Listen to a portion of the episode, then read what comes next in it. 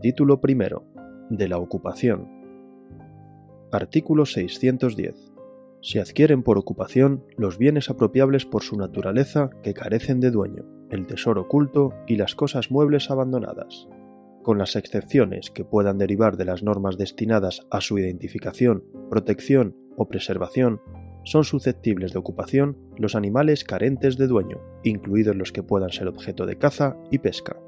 El derecho de caza y pesca se rige por las leyes especiales. Artículo 611. 1. Quien encuentre un animal perdido deberá restituirlo a su propietario o a quien sea responsable de su cuidado si conoce su identidad.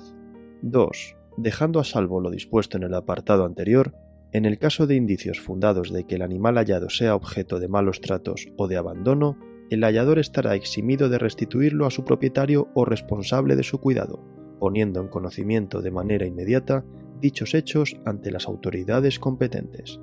3. Restituido el animal a su propietario o a quien sea responsable de su cuidado, quien tras su hallazgo hubiese asumido su cuidado podrá ejercitar la correspondiente acción de repetición de los gastos destinados a la curación y al cuidado del animal, así como de los generados por su restitución, y tendrá derecho al resarcimiento de los daños que se le hayan podido causar.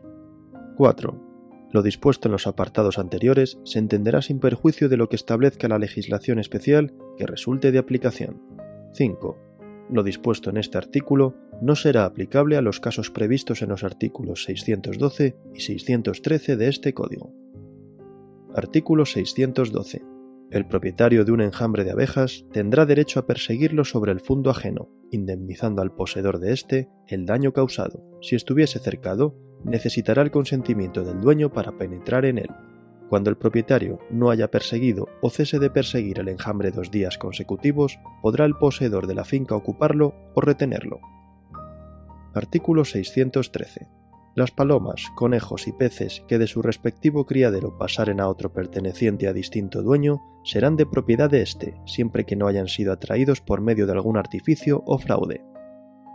Artículo 614. El que por casualidad descubriere un tesoro oculto en propiedad ajena tendrá el derecho que le concede el artículo 351 de este Código.